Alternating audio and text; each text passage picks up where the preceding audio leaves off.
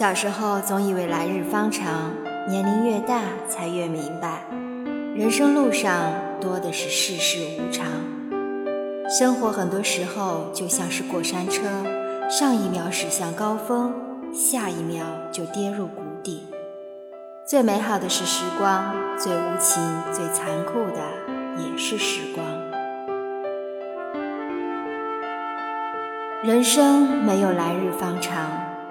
网上流行一句话：“你永远不知道明天和意外哪个先来。”无常总是不期而遇，人永远不知道明天和意外哪个先来。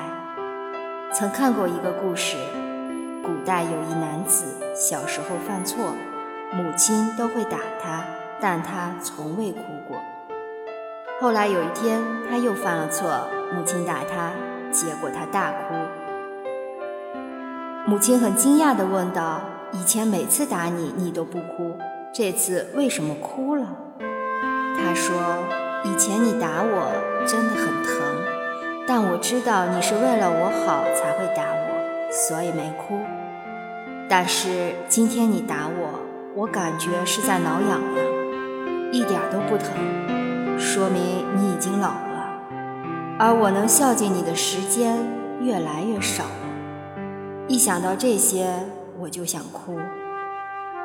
世间所有的爱都是为了相聚，唯独父母的爱是为了别离。有时候，一场疾病的到来就可能天人永隔；一次正常的外出就可能再也没有回程。人生无常，愿你珍惜值得珍惜的人。无常才是人生常态。《红楼梦》中著名的“恨无常”一曲，喜荣华正好，恨无常又到。人生也是如此，一生即便荣华富贵，也抵不过旦夕祸福，生死无常。李清照，千古第一才女，她的人生伴随着北宋历史的发展，经历了前半生无忧，后半生凄苦的跌宕起伏。李清照出生在一个官宦人家，自幼接受了比同龄人更好的教育条件，在文学才能上和性情修养上早早就崭露头角，成为了一个既能饮酒作词又有政治见识的一个奇女子。在那个婚姻不能自由的时代，她的婚姻相对来说是圆满的，因为偶然的相遇，才子佳人一见倾心。于是，李清照遵从自己的内心，嫁给了赵明诚，从此便是一生一世一双人，半醉半醒半浮生。婚后志趣相投的两人互相切磋诗词歌赋，收集古董文物。用现在的话来说，他们俩的爱情就是真正的三观一致，门当户对，如胶似漆。然而，北宋动荡不安局面。这种两情相悦的幸福生活并没能维持多久。在靖康后，李清照失去了丈夫，战乱之中，她居无定所，在最无助的时候，又嫁给张汝舟。但张汝舟看中的只是李清照夫妇此前收藏的珍宝古玩，这些宝贝骗得手后，她的本性就露了出来，对李清照这样一个弱女子，甚至到了拳脚相加的地步。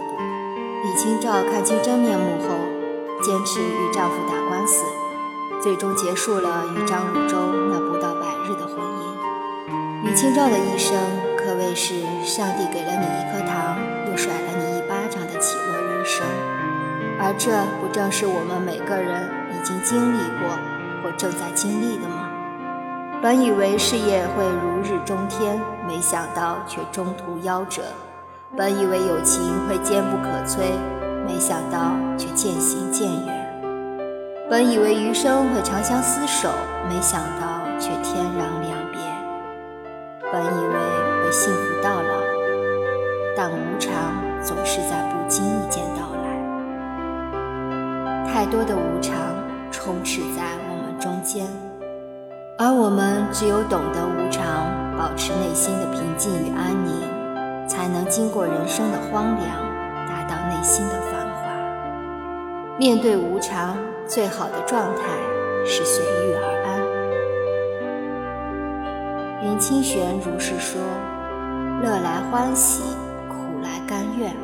面对人生起伏，最好的状态就是坦然看待，并从中获得感悟与成长。”很多人喜欢苏轼，大概就是因为他在命途多人生当中，能把每个今时今日都过得快意淋漓。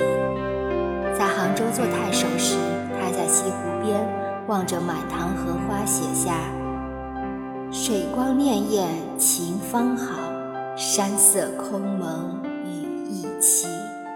欲把西湖比西子，淡妆浓墨总相宜。”把西湖美景写得惟妙惟肖，让其住进了后人的心里。父母妻子相继离世，他又因为一首诗被人陷害入狱，之后就是无休止的变谪生涯，吃糠咽菜，四处漂泊。即使如此狼狈不堪，他还是对自己说：“谁怕？一蓑烟雨任平生。”官场仕途的坎坷和不顺，人世间的风风雨雨，他已悉数经历。就这样，无论身处顺境还是逆境，他都没有放弃过对生活的感受和热爱，以坦然的心态，在风雨中活出了精彩的人生。曾国藩曾说过这样一句话：“物来顺应，未来不迎；当时不杂，其过不恋。”这句被很多人拿来作为座右铭的话，说的就是应对无常最好的办法。一切顺其自然，随遇而安，才可以在这无常的世界宠辱不惊，看庭前花开花落，去留无意，望天上云卷云舒。